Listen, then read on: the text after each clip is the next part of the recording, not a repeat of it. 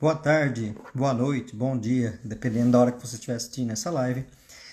Eu sou Braulio Zorzella, médico obstetra, estado de São Paulo, e eu estou aqui para passar informações sobre obstetrícia, sobre obstetrícia humanizada, sobre atenção humanizada ao parto e nascimento para mães e para bebês.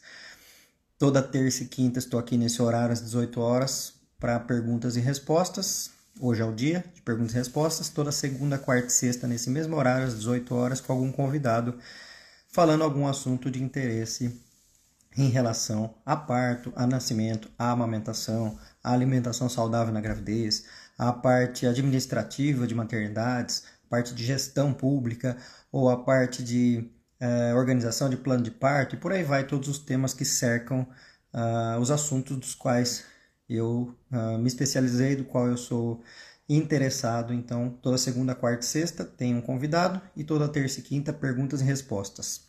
Então, hoje é uma live de perguntas e respostas. Deixa eu fixar aqui o comentário. Está aqui fixado. E, como eu tenho feito nas lives de perguntas e respostas, eu tenho deixado aberto tanto para vocês me mandarem perguntas por aqui por escrito, quanto se adicionar para falar comigo na live uh, e para fazer uma pergunta ao vivo aqui para mim. Uh, a maneira de fazer isso é procurar aqui no, te no texto um botãozinho que fica flutuando aí, que ele aparece quando você entrou na live, é só clicar para solicitar ali, você entra para falar comigo. Ou se você não estiver achando esse botão, você sai da live e volta para a live. Quando você volta para a live, aparece o botãozinho ali solicitar entrada na live. E aí você clica nesse botão e vai aparecer aqui para mim. Daí eu te convido para fazer uma pergunta é, ao vivo aqui para mim, assim como eu tenho feito nas outras vezes. Bom, como por enquanto ainda ninguém pediu para entrar, eu vou responder as perguntas que tem aqui. Uh, a Aline Faria está perguntando o seguinte: Braulio, me fala, por favor, sobre a bolsa, quando a bolsa rompeu em casa. Como saber o tempo adequado de ir para a maternidade? Aline, essa pergunta é muito boa. É uma pergunta bem comum e bem típica. Inclusive, hoje mesmo eu fiz um post sobre isso no meu feed. Se vocês quiserem dar uma olhada, é um que tem uma foto de uma cachoeira representando a bolsa rota, né? Então, para quem não sabe, bolsa rota é bolsa rompida, tá? Ah, a questão é a seguinte: quando a bolsa rompe, que acontece é que vaza o líquido amniótico, que nada mais é do que o xixi do bebê. Então, quando a bolsa rompe, vaza o xixi do bebê.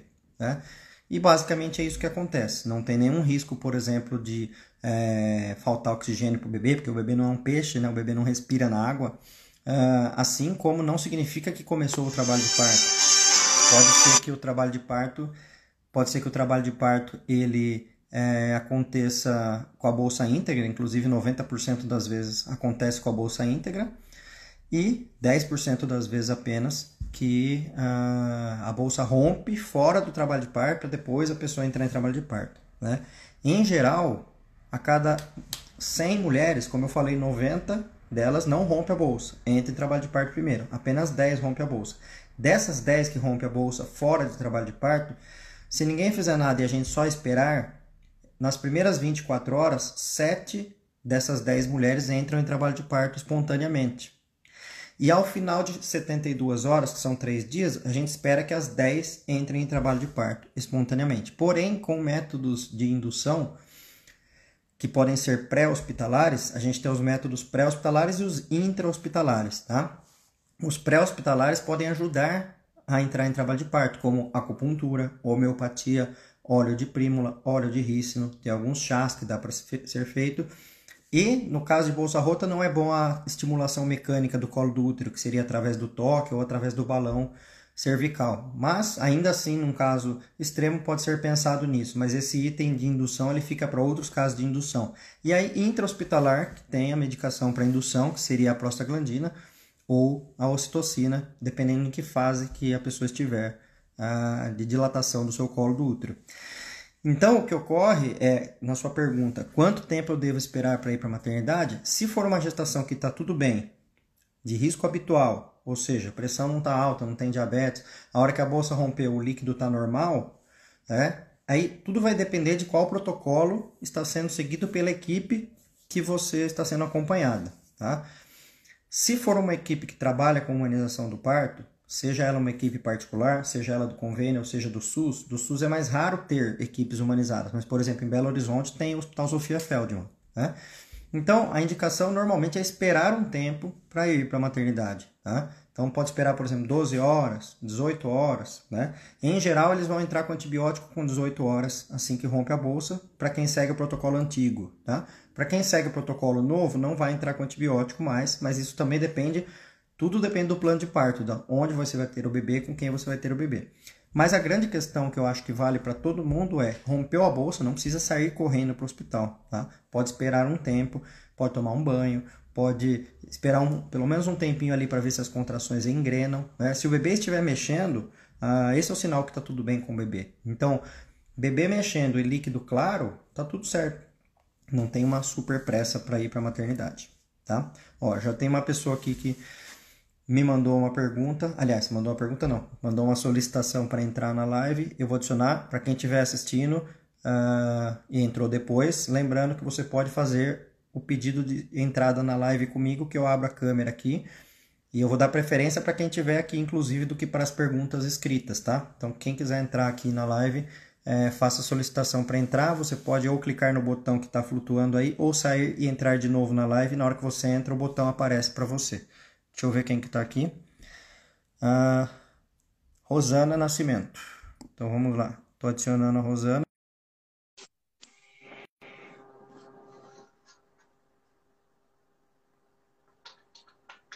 Tá entrando, tô esperando só a conexão estabilizar.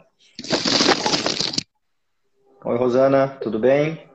Tudo. Você é de onde, Rosana? De Caxias do Sul. Caxias do Sul. Você é gestante? Não, eu sou enfermeira.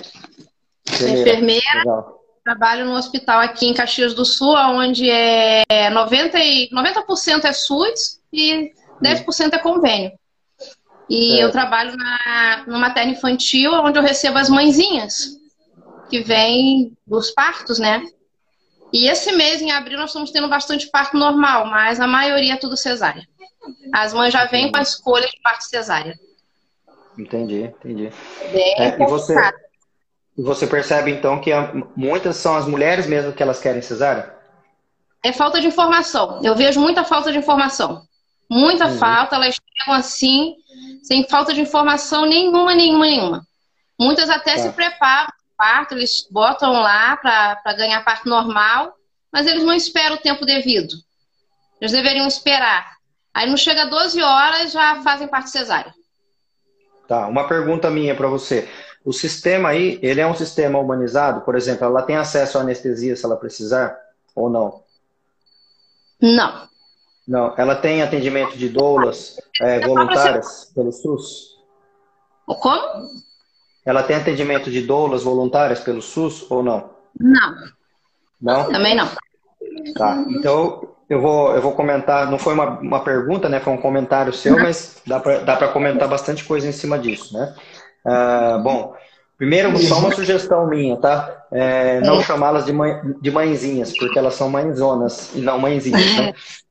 Dentro da humanização do parto, esse termo nos dá ojeriza, chamar as mulheres de mãezinhas, porque elas são mãezonas. Isso, é, isso diminui essas mulheres, né?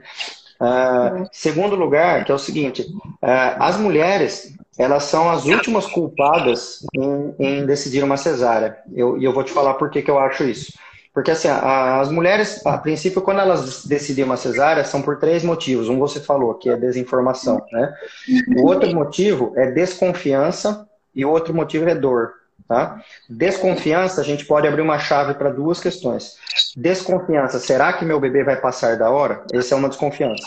E a outra desconfiança, outra desconfiança é, será que eu... É? Então existem essas duas confianças. Bom, caiu, caiu a Rosana, se você quiser pedir de novo, eu vou continuar é, respondendo. Deixa eu só ver se ela se ela está aqui.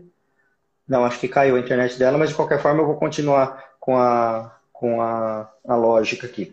Então as mulheres elas têm essas três letras D, né? Desinformação de saber os benefícios, desconfiança se vão conseguir ou se o bebê não vai passar da hora, e o terceiro que é dor, né?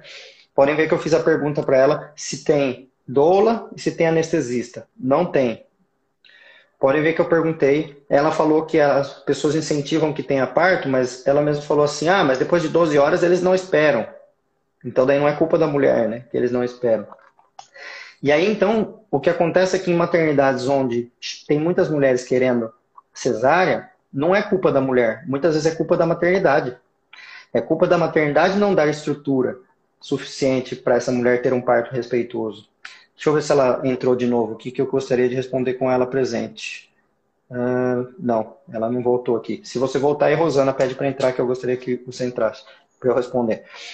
Mas a grande questão é isso. Uh, no Brasil, muitas mulheres escolhem cesárea pela falta desses pontos, pela falta da informação, pela falta da confiança dada ao corpo delas, ao entendimento de a coisa funciona, tanto por elas mesmas quanto pelos profissionais, e a estrutura toda para alívio de dor. Né? Aí é lógico que numa maternidade onde a fama da maternidade é que as mulheres ficam lá, uh, que não conseguem ter o parto, que ficam sentindo dor, não tem uma doula para ajudar, não tem anestesista para ter anestesia, a pessoa vai querer cesárea. Mas daí não é culpa da mulher, é culpa da maternidade, é culpa da estrutura do serviço. Deixa eu ver se a Rosana voltou aqui. Uh... Não, não voltou. Então, o que eu vejo é que o que acontece é que não é culpa das mulheres. As mulheres passam a ter uma cultura de querer cesárea num ambiente onde o parto normal está muito ruim, né? Então, qual solução para isso? Não é mudar as mulheres, é mudar o sistema, né? é mudar a estrutura do sistema, permitir a presença de doulas. Não estou falando agora do período de Covid, tá? Estou falando geral.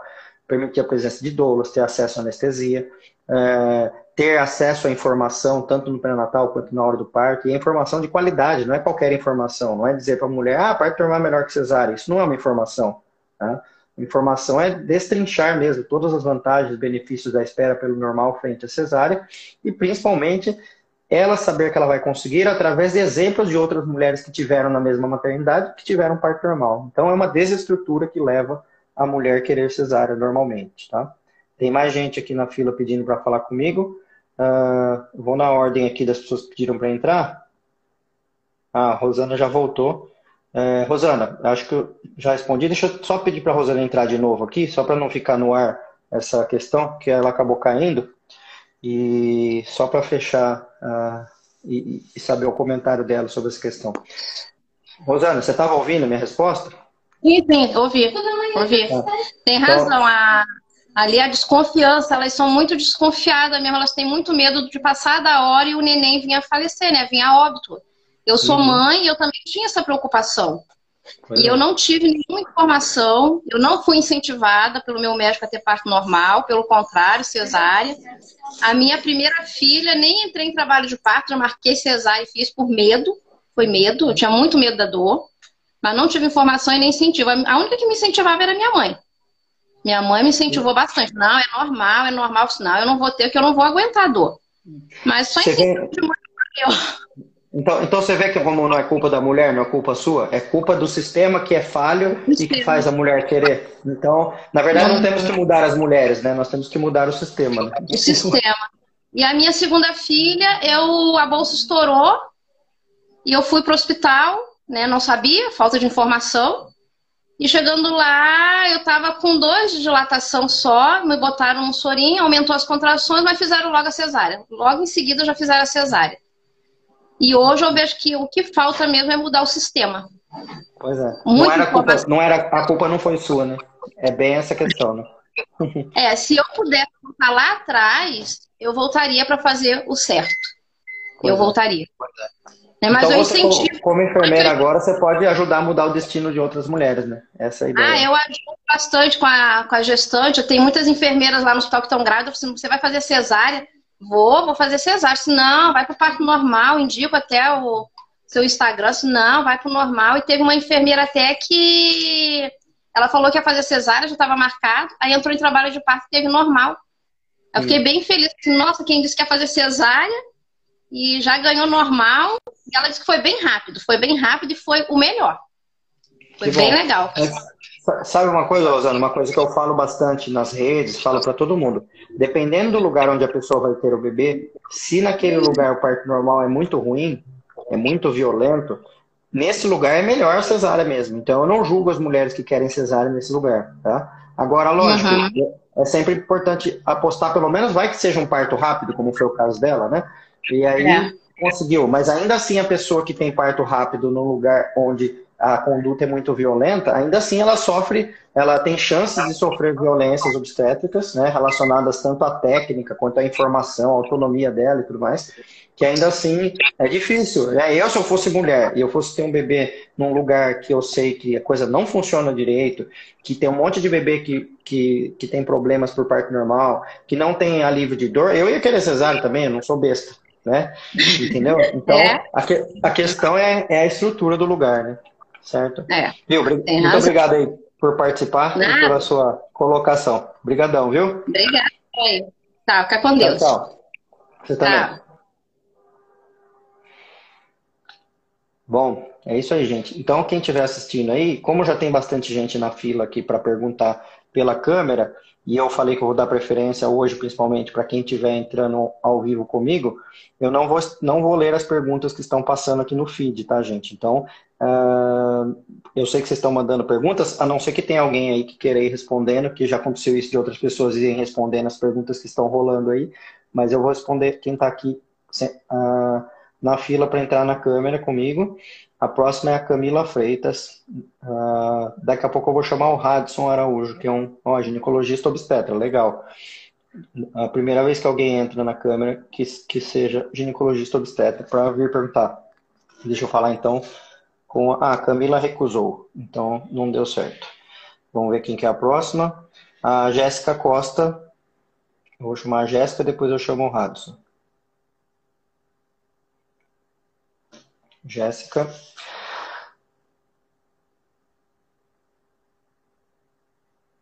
Tá entrando já. Oi, Jéssica, tudo bem? tudo bem com você? Tudo. Você é de onde, Jéssica? Eu sou de Poços de Caldas, Minas Gerais. Legal. E qual que é a sua dúvida? É, eu tô de 16 semanas. Na verdade, eu tenho duas perguntas para fazer. É, eu tô de 16 semanas e essa semana eu acredito que eu tive uma contração de treinamento. Eu não sei se é normal com 16 semanas. Hum. E qual é a segunda pergunta? E a segunda pergunta é: com meu sangue é O negativo. Eu queria saber quais cuidados a mais eu tenho que ter nessa gestação. Tá. Você sabe qual é o sangue do seu marido?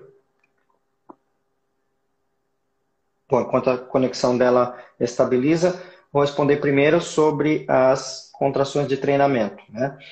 O que ocorre é o seguinte, que o útero ele é um, um órgão dinâmico, ele não é um órgão estático, né? Então, o órgão, o útero, ele, ele contrai a vida toda. Ele contrai para empurrar a menstruação para fora, ele contrai na relação sexual, ele contrai no orgasmo, e ele contrai na gestação a gestação toda desde o início da gestação. Coliquinhas no início da gestação são contrações uterinas, né? E com 16 semanas é totalmente normal ter é, contrações e sentir as contrações. Você está conseguindo ouvir a resposta? Porque eu estava travada a sua câmera aí. É, tá um pouquinho travando também para mim. Eu tá, qualquer tô... coisa. Não, é a sua que está travando. Mas qualquer coisa depois, ah. se você é, não tiver pego a resposta toda, a, a live fica 24 horas salva e aí é só voltar lá e, e olhar a resposta toda. Então, contrações de treinamento são normais de sentir a gravidez inteira, tá? Como, como, na vida toda, independente de estar grávida. Se tiver uma relação sexual na gravidez, vai dar contração de treinamento. Se pegar peso, vai dar contração uhum. de treinamento. Se fizer atividade física, se passar estresse. Então, uh, contrações são normais na gravidez toda, tá? A outra, a segunda pergunta sua, que era do sangue negativo, você sabe o sangue do seu marido?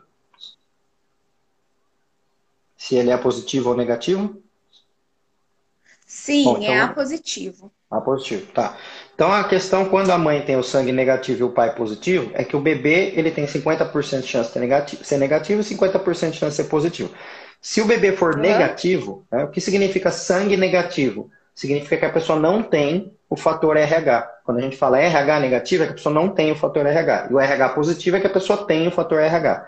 O fator RH ele é um tipo de um antígeno para uma pessoa que não tem RH. O corpo entende aquilo como se fosse um vírus, uma bactéria, como um corpo estranho. Então, quando ocorre o parto, por exemplo, que pode haver mais chance de contato de sangue do bebê com a mãe, o que ocorre é, se passar um pouquinho de sangue do bebê para a mãe na hora do parto, a mãe vai perceber aquele sangue do bebê, se ele for positivo, como um, um, um bichinho, como um vírus, uma bactéria, algo, algo errado, né? E vai desenvolver anticorpos contra o RH positivo daquele bebê. Para esse bebê não vai acontecer nada, porque ele já vai ter nascido, inclusive. Só que aí a mãe uhum. fica com essa memória imunológica. Numa segunda gestação, se o bebê for positivo, pode ser que o corpo dela rejeite esse bebê, porque ela tem anticorpos contra esse bebê, tá? Só que pensando por outro lado, se o bebê for negativo, isso não vai acontecer. Não tem como acontecer com o bebê é negativo. Só que intraútero a gente não tem como saber se o bebê é positivo ou negativo. Então, o que ocorre é que existe uma recomendação de tomar uma vacina com 28 semanas, que é uma vacina preventiva que ela dura três meses. Então, se você toma com 28 semanas, ela vai durar até o parto. Preventiva de você é, ter algum contato do sangue do bebê com você e que você gere o um anticorpo contra isso. E depois que o bebê nasce, se o bebê nasce positivo, aí é dada uma segunda dose, que seria um reforço dessa primeira que foi dada uh, com 28 semanas. Se é, o bebê nasceu e ele foi negativo, daí não precisa dessa segunda dose. Então, normalmente é isso que é feito, entendeu? Ah, entendi. Entendi agora. Certo? Certinho, muito obrigada. Então, tá bom. Obrigado você. Uhum. Obrigado por ter participado. tchau, tchau. Tchau. Ó, uma dica para quem for entrar comigo, se tiver com fone de ouvido é um pouco melhor, porque daí não dá eco, tá? E também se tiver no Wi-Fi ou no 4G, qual for melhor aí para a coisa funcionar bem. Vamos lá, deixa eu ver quem está na fila aqui agora. Uh...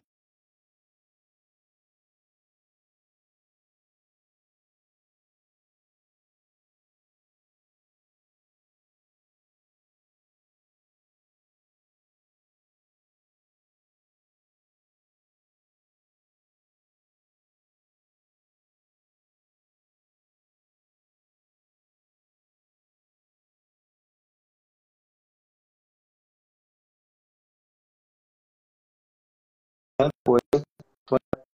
A Ana Ângela entrar, a conexão dela tá trabalhando para deixar ela entrar. Ângela Maia recusou, ou talvez a conexão dela recusou. Então deixa eu ver quem mais está aqui. Flávia, eu não sei o sobrenome, que você tá Flávia. Então, Flávia, estou adicionando você. Gente, não tenham vergonha de perguntar, tá? Fica à vontade. Só entrar aí e perguntar, que tá tudo bem. E não precisa ficar tímidas em perguntar. Travou, estão falando. Será que travou a minha conexão ou travou as os demais? Travando, travando. Ai, meu Deus, mas a minha conexão está tão boa. Está funcionando tão bem. Pode ser que tenha travado devido à pessoa que tentou entrar e não conseguiu. Aguardando Flávia.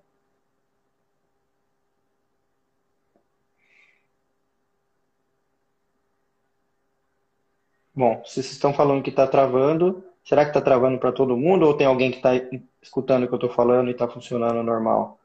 A Flávia não deu certo aqui também. vou tentar mais uma outra pessoa aqui, que é a Joyce Vitória.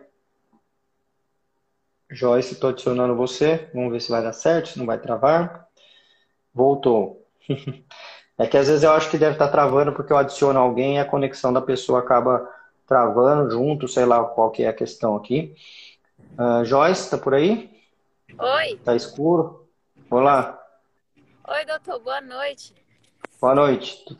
É que eu tô no carro aqui, não dá pra ver bem. Doutor, eu, Diga. Tive, eu tive um parto normal, né?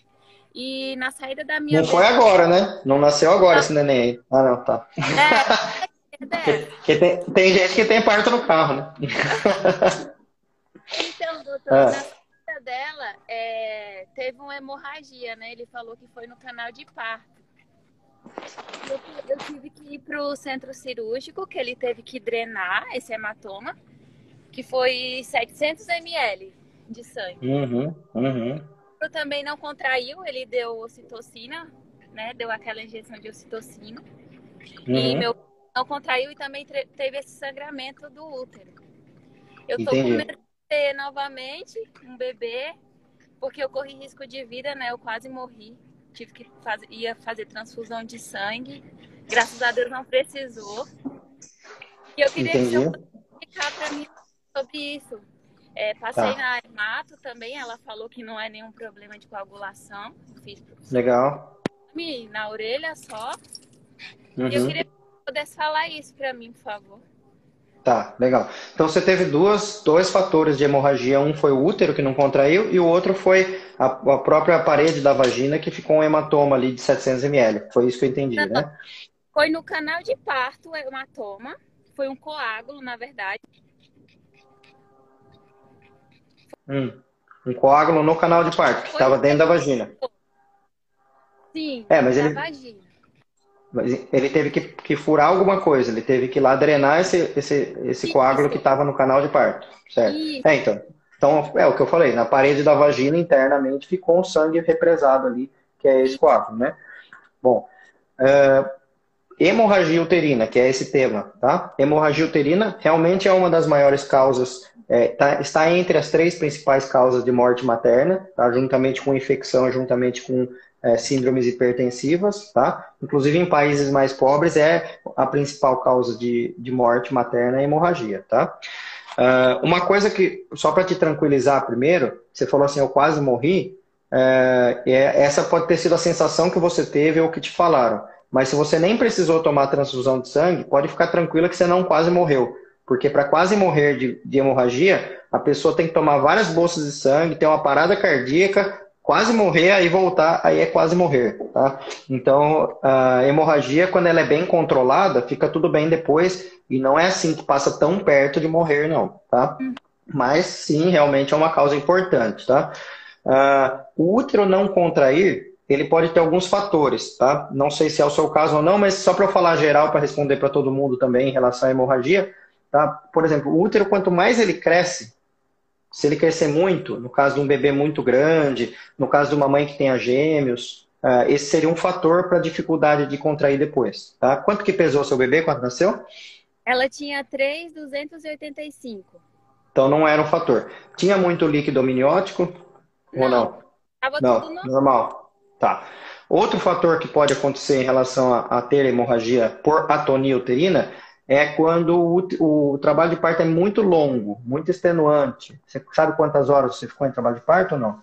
12 horas, doutor. Só que eu fiz é, com 6 centímetros de, de dilatação, eles, eles fizeram a analgesia. Tá. E você tomou ocitocina? Tomei. Ficou na veia tá. ocitocina.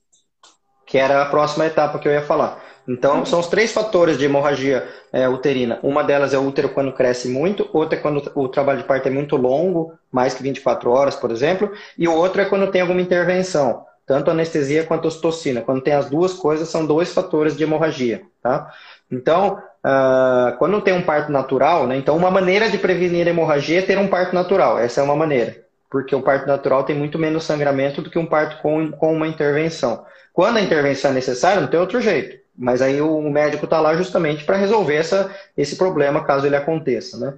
Então, a chance de você ter uma nova hemorragia por atonia uterina, ela estará ligada a caso você precise fazer alguma intervenção, como tomar anestesia e ostocina. Se você não tiver esses fatores, talvez você não tenha hemorragia, tá? Esse é um ponto. O outro ponto, que é o ponto da vagina, o que eu perguntaria é o que você já respondeu, se você tem algum problema de coagulação. Se não tem problema de coagulação, deve ter sido algum vaso sanguíneo, e às vezes um vasinho que seja só, se ele romper ali internamente, já é possível que aconteça esse, essa, é, esse hematoma ali que fica represado. Só que é um evento muito raro, tá? É bem raro mesmo, para você ter uma ideia. Eu, eu mesmo atendendo, eu já atendi mais de 2.500 partos. Eu nunca tive nenhum caso, nunca vi um caso de ter um hematoma vaginal grande que precisasse ser drenado. Então não é é uma preocupação geral para todas as mulheres. Mas, lógico, se você teve isso, uh, você tem uma chance um pouco a mais de ter, sim, do que outras pessoas. Mas também o que eu pensaria é que o vaso sanguíneo que foi frágil e que rompeu e que aconteceu a sua hemorragia é, é um vaso sanguíneo que já foi, já rompeu. Então Então eu não pensaria que ia acontecer um novo rompimento. Bom, ela, ela caiu a câmera dela, mas daqui a pouco ela volta e também ela pode assistir a resposta é, na, na, que, fica, que fica gravada, né? Então, só resumindo a resposta para ela, é que a hemorragia uterina ela está ligada a intervenções e isso não significa que vai acontecer novamente. E a hemorragia vaginal que ela teve pode estar ligada a alguma fraqueza vascular, mas esse vaso já rompeu e ele não está mais lá. Sobraram os vasos mais fortes. E aí uh, eu continuaria recomendando sim parto normal para ela e não pensar numa cesárea para evitar isso, até porque a cesárea aumenta a chance de hemorragia. A cesárea faz o útero sangrar o dobro do que um parto normal. Então, sempre que existe uma chance de hemorragia, hemorragia a gente tem que fugir da cesárea, porque a cesárea sangra mais do que o parto normal. Bom, espero que ela veja a resposta depois que vai ficar gravada. É, vamos ver. Quem mais está aqui para conversar comigo? Tem bastante gente que pediu aqui para entrar. Eu estou indo na ordem aqui. Flávio, eu vou tentar adicionar você de novo, que eu tentei aquela hora e caiu e não deu certo. Vamos ver se dá certo agora. Uh, lembrando a todos aí que todo dia às 18 horas eu estou fazendo as lives aqui. Amanhã às 18 horas eu vou falar com a Olivia, que é minha parceira do projeto obrigada. Deu certo agora. Flávia? Tudo bem? Tudo, e você? De onde você Eu é? também. Sou de Itapeva, Minas Gerais. Minas Gerais. E aí, o que você me pergunta? A minha dúvida é sobre o CREDE. Hum. Uh, não existe, não é pedido o exame, né, durante a, a, a, gravidez. E aí eu queria saber se tem algum exame que pode fazer para saber se a, a, a, gestante tem gonorreia ou não, porque é uma doença sintomática, né? Então eu fico em dúvida o que fazer. Estou com de 37 semanas. Tá.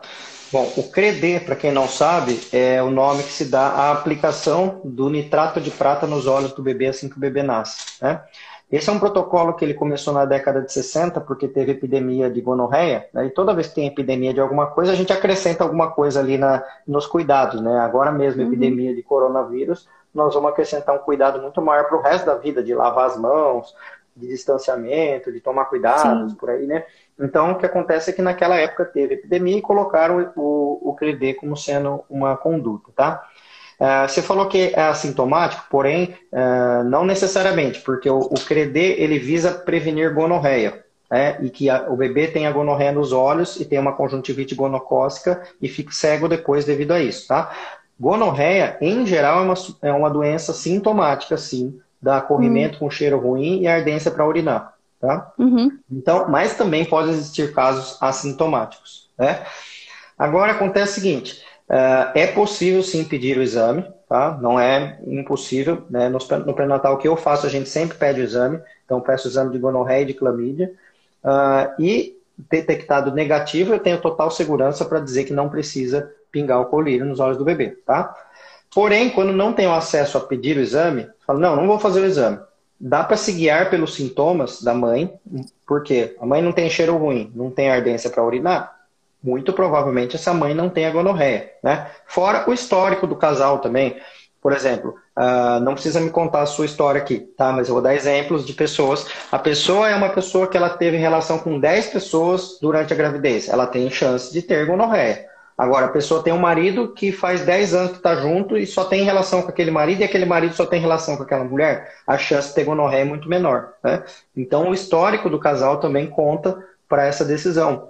E aí, uh, eu vou falar daí particularmente o que eu faço na, com a equipe que eu trabalho, tá? Faz mais de 10 anos que a gente não aplica colírio em nenhum bebê, zero bebês, seja pedindo uhum. exame ou não pedindo exame, entendeu? Uhum. Porque até porque o índice de conjuntivite química provocada pelo CREDE é Esse mais é alto.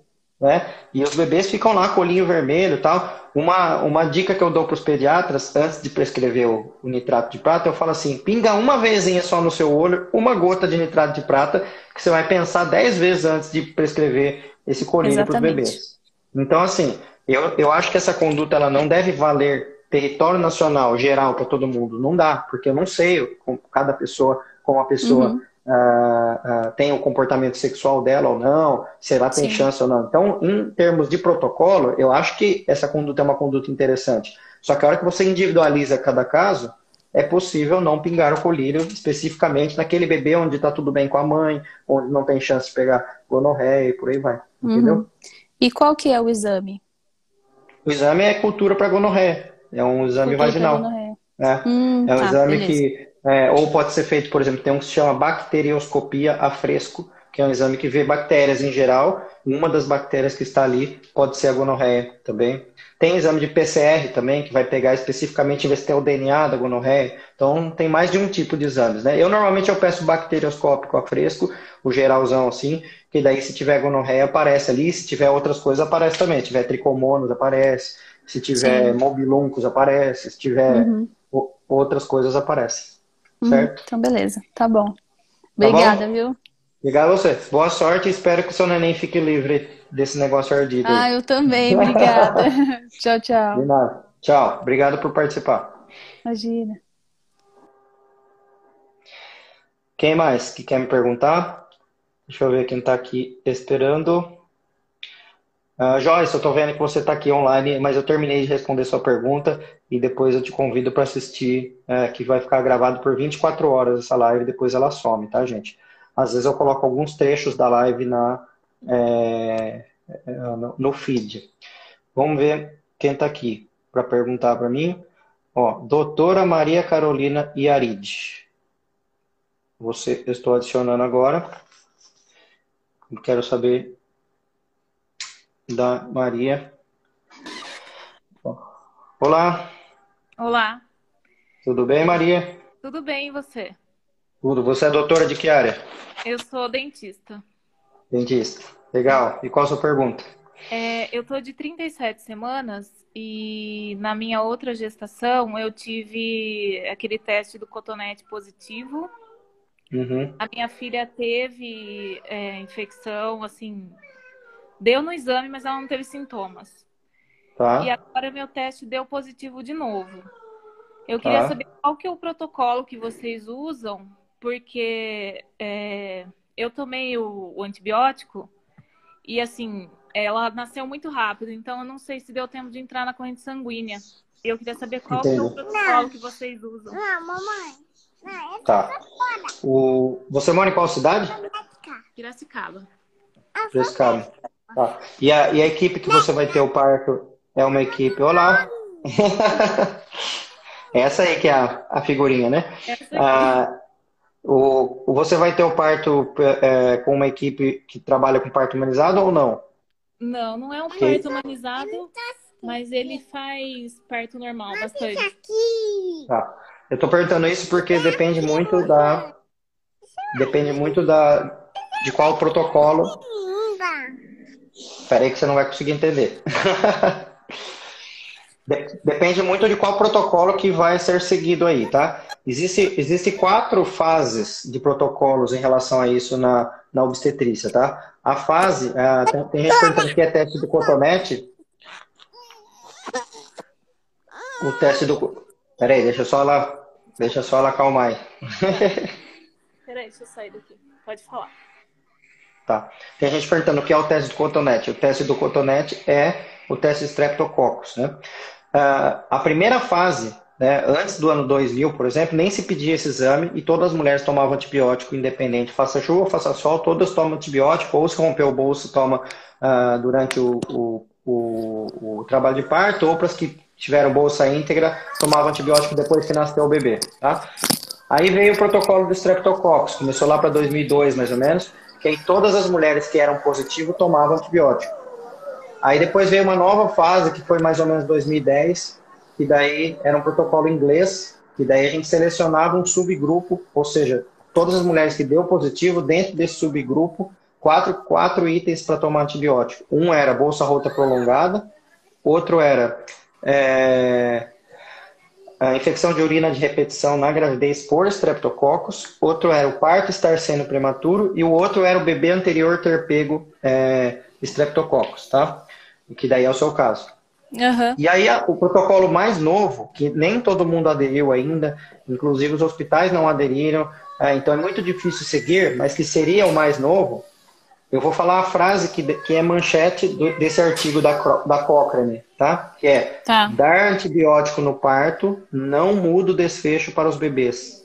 Não muda o índice de infecção para os bebês. Essa é a, vai ser a nova tá? Só que eu tenho certeza que aí em Piracicaba, assim como toda cidade exterior, aqui em São Paulo também, ainda não seguem esse protocolo, tá? Mas isso é para você ficar tranquilo, inclusive se você jogar no Google com essa frase, dar antibiótico no parto, não muda o índice de infecções de bebê, Cochrane. Escreve lá que você vai achar o artigo que fala disso, tá? Tá. É, mas o que deve ter de protocolo hoje é a mãe tomar antibiótico. Isso aí é a regra. Só que no meu ver, eu, Braulio, é, eu, Braulio, eu acredito nesse no protocolo da Cochrane, porque ele é muito embasado em evidências científicas, uh, só que eu também acredito na, nas regras do hospital. E, e, dar antibiótico no parto diminui o índice de intervenções dos bebês. Por quê? Quando a gente não dá antibiótico no parto, o hospital fala, ah, então não sei se essa mãe tem streptococcus não tem, ou se nem colheu o exame, por exemplo. É, eu não sei se ela tem ou não tem. Isso aumenta a intervenção do hospital nos bebês, entendeu?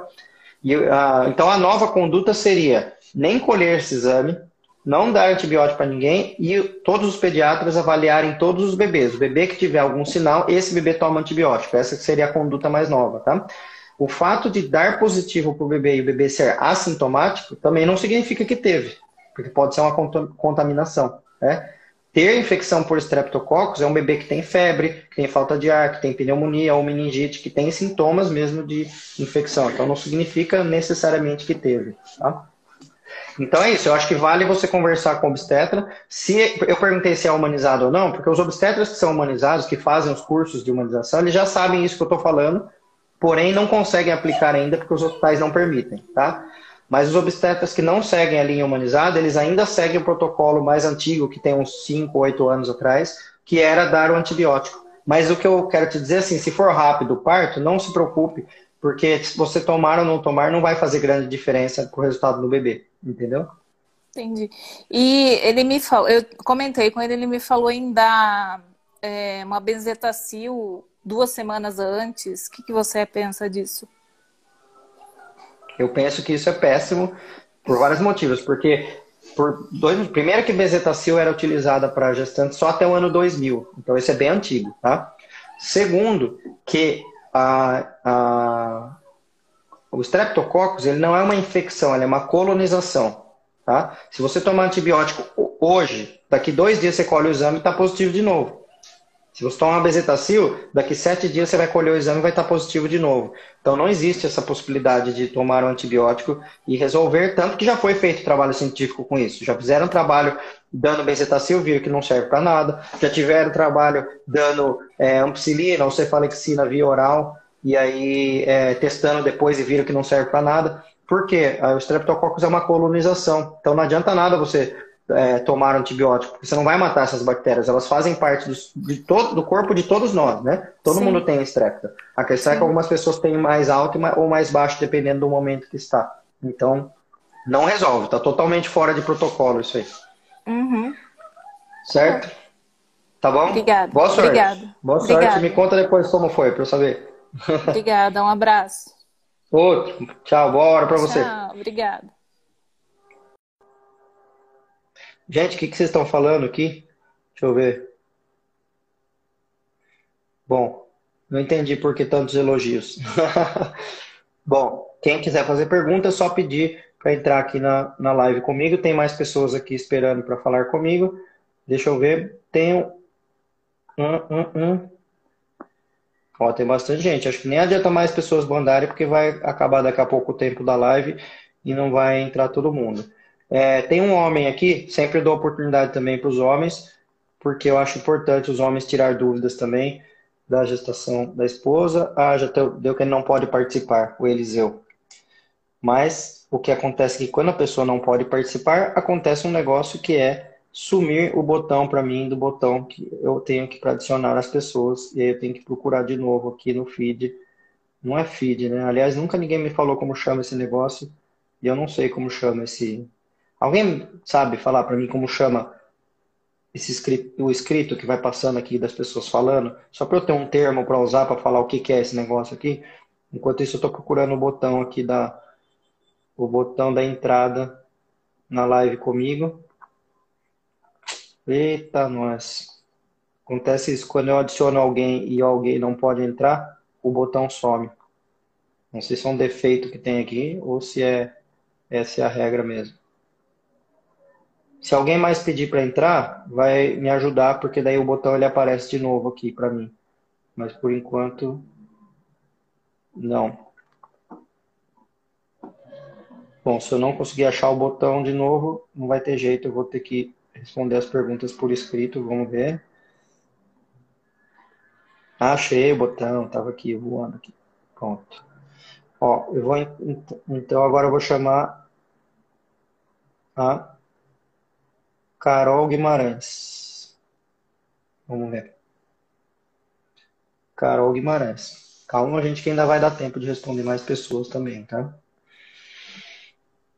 Olá. Oi, Carol. Oi. Tudo bom? De onde você é? Tudo, e você? De onde você é? Bem, bem graças a Deus. Eu estou em Franca, São Paulo. Franca. Diga. É, eu tenho uma dúvida com relação a quanto tempo o bebê tem para nascer depois que a bolsa estoura, né? Porque tem médicos que falam, ah, eu só espero 12 horas de trabalho de parto. Se passar disso, já é, é ruim, né? Então, assim, uhum. eu queria ver com, com você o que, você pensa sobre isso. Tá, eu vou te responder bem rápido, até porque essa resposta foi a primeira resposta de hoje e eu respondi ela de forma bem Nossa, extensa. Depois, não, não tem problema. Depois você volta e assiste porque fica 24 horas salva a live, tá?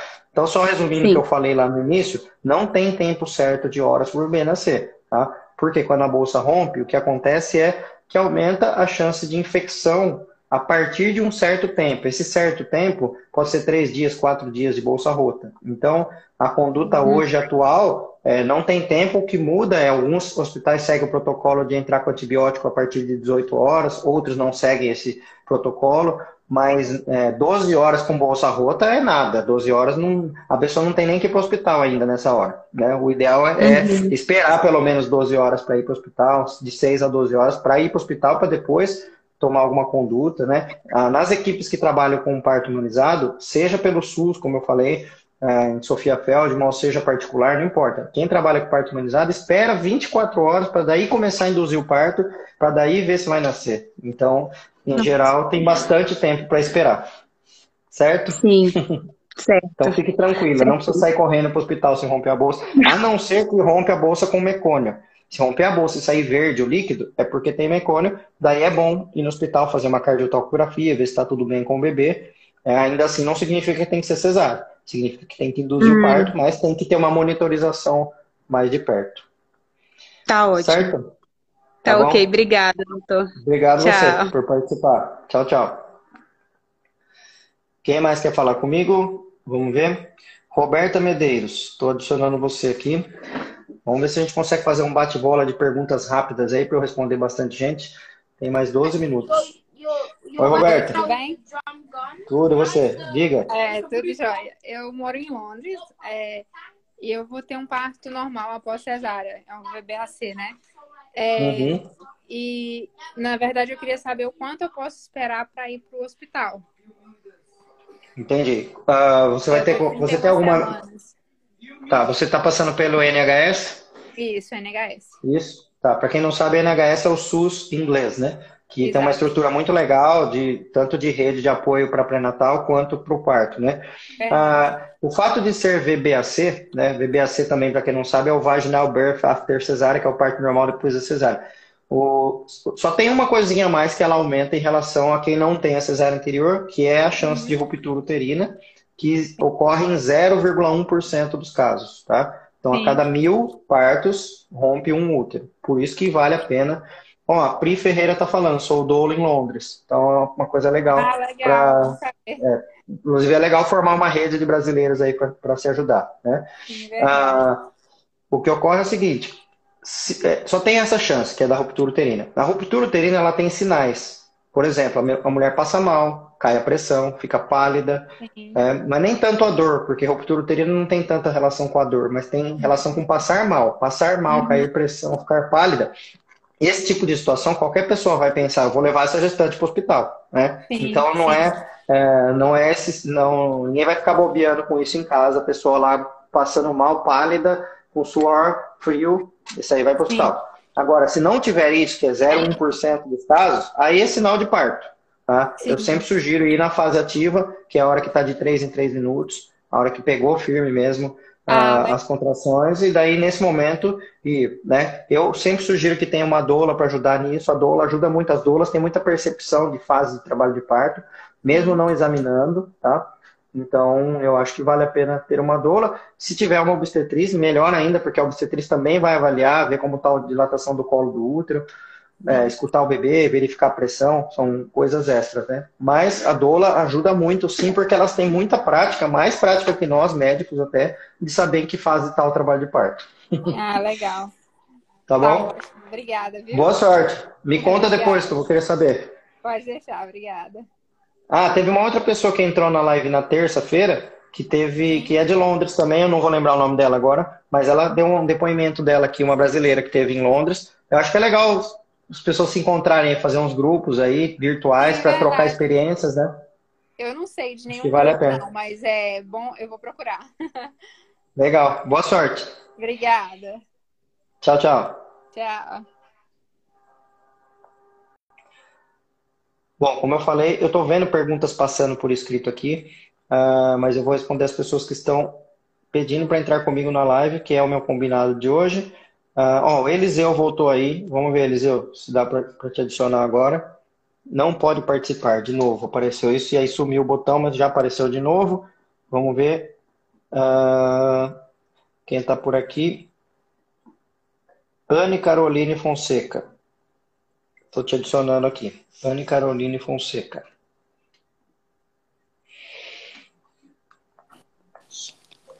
Olá, Anne. Tudo Olá, bem? Olá, tudo bem, doutor? Tudo. Você é de onde? Sou de Divinópolis, Minas Gerais. Legal. Já estive aí em Divinópolis. Tenho amigos aí. que bom. Queria ter te encontrado antes, então. Ah, não, mas eu fui só por, com amigos mesmo. Não foi trabalhar. Entendi. Deixa eu te falar. Diga. Na minha última gestação, minha filha vai fazer um ano agora domingo.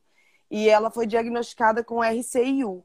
E eu queria saber da relação da RCIU com deficiência cognitiva, que, que dizem, e ela está começando a apresentar os sinais de uma leve defasagem no desenvolvimento cognitivo dela. Desenvolvimento de fala, e motor não, assim. Motor dela é até bem adiantado, é, como é que eu posso dizer? É, coordenação motora fina, movimento de pinça, ela tem tudo. Mas eu queria saber mais dessa relação de RCIU e deficiência cognitiva. Ela está apresentando uma dificuldade de fala, como se ela tivesse assim com dificuldade de repetir palavras que ela já aprendeu. Tem algum essa relação? Como que é? Entendi. Bom, eu consigo te responder da parte obstétrica, né? Uhum, Porque eu, uhum. ve, eu vejo os bebês até alguns dias depois que eles nascem e não acompanham mais depois, né? Uhum. E essa pergunta é uma pergunta muito boa para fazer para um pediatra, tá? Uhum. Porque o que eu vou saber falar é, é 100% não baseado em prática, porque Entendi. eu não, é, não, não tenho essa prática, né? Mas, para quem não sabe o que é RCIU, que ela falou é restrição de crescimento intrauterino, tá? Que é uma patologia obstétrica ligada a uma insuficiência placentária, ou seja, a placenta diminui de passar comida para o bebê, aí o bebê fica com peso menor do que teria, né? Porém, tem restrições de crescimento intraútero que podem estar ligados a alguma outra questão do bebê que não a placenta. Tá? Uhum. Pode ter alguma coisa a ver com a parte genética do bebê. Por isso que eu falo que o pediatra precisa ver isso, tá? Uhum. Porque assim, duas coisas. Primeiro, precisa saber se essa dificuldade dela não é normal, faz parte mesmo do desenvolvimento, ou se tem alguma coisa mesmo. Primeiro é isso. Então, precisa fazer uhum. esse diagnóstico. Segundo, é que, é, vamos pensar o seguinte: se uma pessoa passar fome, por algum motivo, ela uhum. vai ter algum déficit cognitivo lá na frente? Só se for uma fome muito, uma desnutrição muito bizarra. Agravada, né? né? Uhum. É, então, a restrição isoladamente, ela não deve causar esses tipos de distúrbio. Mas eu acho interessante tentar, ou seja, não dá para fechar um diagnóstico só lá, né? A restrição e, e o déficit cognitivo agora. Tá? Uhum. Mas se a gente pegar no geral restrições de crescimento e separar apenas aquelas que têm causas congênitas do bebê mesmo, alguma uhum. síndrome do bebê, com certeza vão ter ligação depois com a parte cognitiva, tá? Entendi. Então, eu acho que pessoas para conseguirem responder isso mesmo são pediatras que têm boa prática com desenvolvimento é, neuropsicomotor infantil.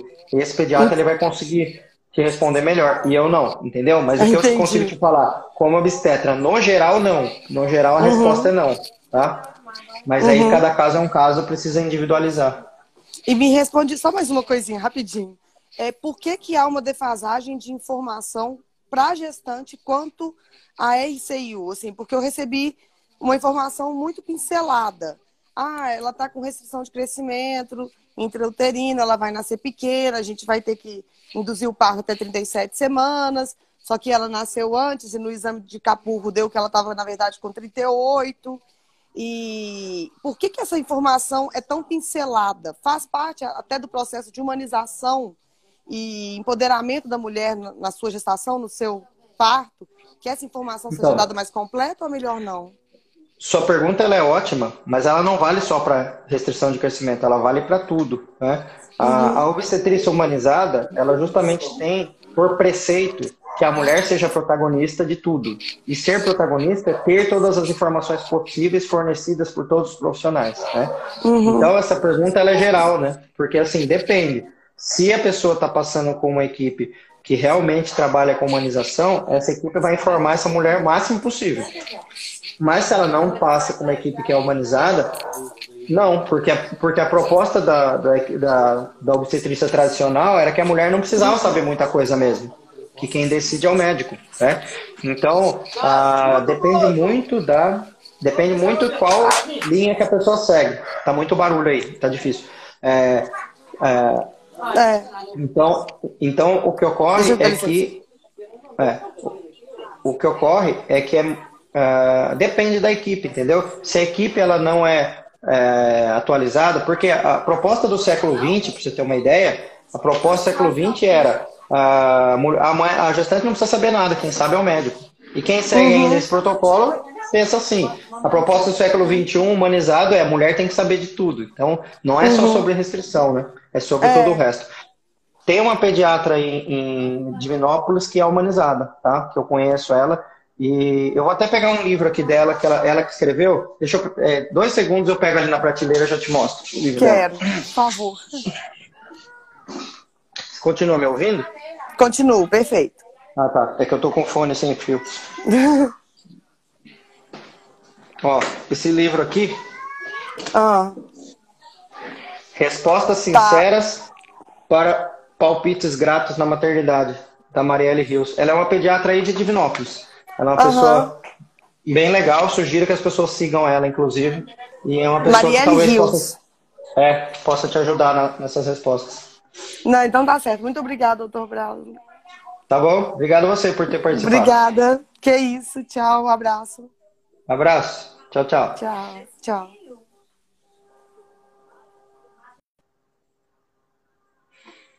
Bom, gente, deixa eu ver aqui. Nós estamos chegando ao final de mais uma live perguntas e respostas. E eu sempre passei do tempo nessa live, né? eu gosto de fazer essa, essa live conversando com as pessoas aqui.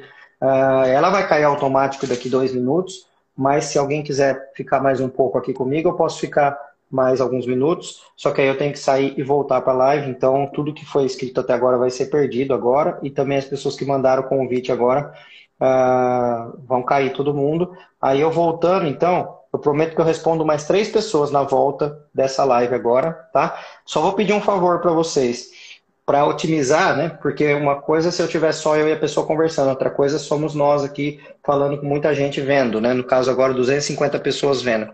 Se possível, tá? Colocar um fone de ouvido. Se possível, estar num lugar silencioso, tipo, desliga a televisão. Ou seja, se a TV estiver ligada, então não manda mensagem para entrar aqui, porque senão vira uma bagunça aqui e a gente não consegue é, conversar direito. Então precisa estar silencioso. Se der para fixar o celular, deixar ele paradinho, quieto no lugar e com fone de ouvido facilita mais para a gente. É, as perguntas delas são ótimas, são dúvidas ótimas para eu responder, mas aí fica um, muito barulho, fica uma coisa muito ruim para as pessoas que estão assistindo e a, causa até um desinteresse, as pessoas acabam saindo. Então, gente, ó, vai terminar essa parte da live agora, na sequência eu já vou sair, já vou voltar na sequência em, sei lá, 10 segundos. E aí os três primeiros que me mandarem é, é, para entrar na câmera comigo, eu, eu vou responder as três, depois a gente encerra. Tá bom, gente? Então, ó, tô encerrando agora e já tô voltando.